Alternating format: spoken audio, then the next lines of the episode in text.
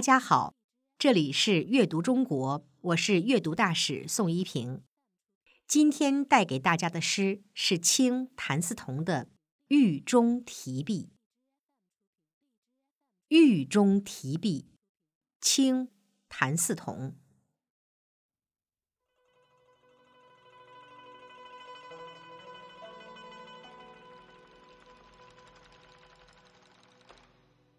望门投止思张俭，人死须臾待杜根。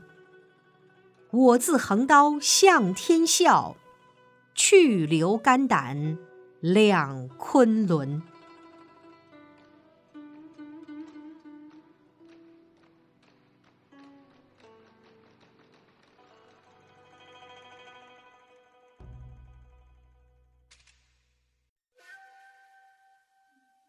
逃亡生活是如此的紧张，看到有人家就上门投诉。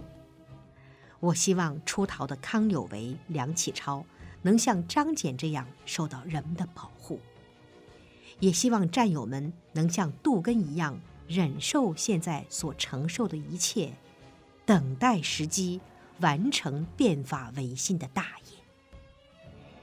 即使屠刀架在了我的脖子上。我也要仰天大笑。无论是暂时流亡在外的，还是留下就义的，我们都肝胆相照，光明磊落，都是像昆仑山一样的英雄好汉。在中国近代史上，谭嗣同和康有为等人一起闪耀着光芒。他不但是革命者，也是一名正气凛然的诗人。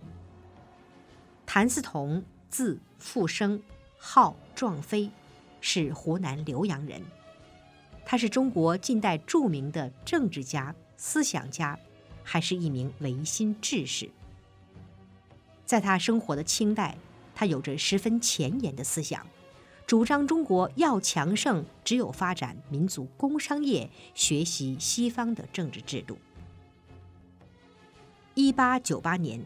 他参加和领导了历史上著名的戊戌变法，被称为是百日维新。不幸的是，戊戌变法很快就失败了，谭嗣同因此被杀，牺牲时年仅三十三岁。他死后留下了不少代表作品，比如《人学》《聊天一格文》《莽苍苍斋诗》等。一八九四年，中日甲午战争爆发。由于清政府的腐败无能，中国战败，签订了丧权辱国的《马关条约》。第二年，康有为联合当时在京参加会试的一千多名举人，上书清政府，要求聚合迁都变法。深重的民族灾难焦灼着谭嗣同的心，他自然也加入康有为的队伍，开始了变法之路。光绪二十四年。一八九八年也是农历的戊戌年，在维新派的推动下，光绪皇帝实行了变法，谭嗣同随后参与新政。然而三个多月之后，掌握实权的慈禧太后就发动了政变，囚禁光绪帝，并开始大肆捕杀维新党人。康有为、梁启超不得不避往海外，许多人劝谭嗣同也尽快离开，但是他决心留下来营救光绪帝。几位日本友人力请他东渡日本，他说：“各国变法无不以流血而成，今日中国未闻有因变法而流血者，此国之所以不昌也。有法请自嗣同始。”最终，他与杨深秀、刘光第、康广仁、杨锐、林旭等五人同时被捕，这就是著名的戊戌六君子。而这首诗正是他在狱中所作。这首诗的后两句已经是传颂后世的名句。在了解创作背景之后，我们再来说一说诗句当中的故事。望门投止连张謇，第一句当中包含着一个典故。望门投止是《后汉书》中的一个故事。张謇是东汉时期的名士，传说他在遭到迫害时亡命遁走，望门投指众名行，破家相容。就是说，众人没有不敬重他的名气和品行的，都愿收容他，而谭嗣同却不愿亡命，遗泪亲友。同时，也是向暂时逃亡在外的战友表示祝愿，愿他们能够像张謇一样被收留，从而保存力量。执剑陈书愧杜根，也藏着一个故事。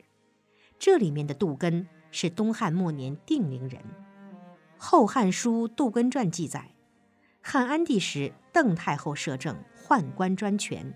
杜根上书要求太后交还政权，太后听了勃然大怒，命人把他装进袋中摔死。恰巧行刑的人敬佩杜根的为人，就没有用力，想要把他送出宫后放了他。太后起了疑心，派人查看，杜根只能装死，直到三天后眼中生蛆了，才得以逃脱。这句诗的意思是说。未能上书太后归正光绪，有愧杜根，也是安慰战友像杜根一样保存实力。我自横刀向天笑，去留肝胆两昆仑。这两句中，横刀是指屠刀，去是指逃亡在外的康有为等同胞，而留当然是他这样面对牺牲的志士。这两句气势宏大，笔走风雷。面对人头落地的现实，诗人没有战栗，没有悲伤，心中无比坦荡。我们似乎能够看到他从容不迫、昂首向天、纵声大笑的慷慨豪情。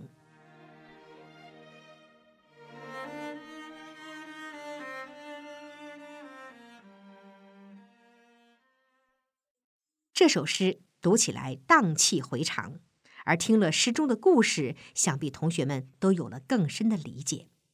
让我们再来读一遍这首掷地有声的绝笔吧：“不忘前人，昂首向前。”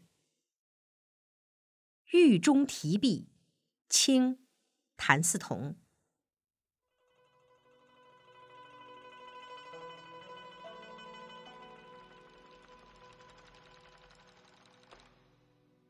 望门投止思张俭，人死须臾待杜根。我自横刀向天笑，去留肝胆两昆仑。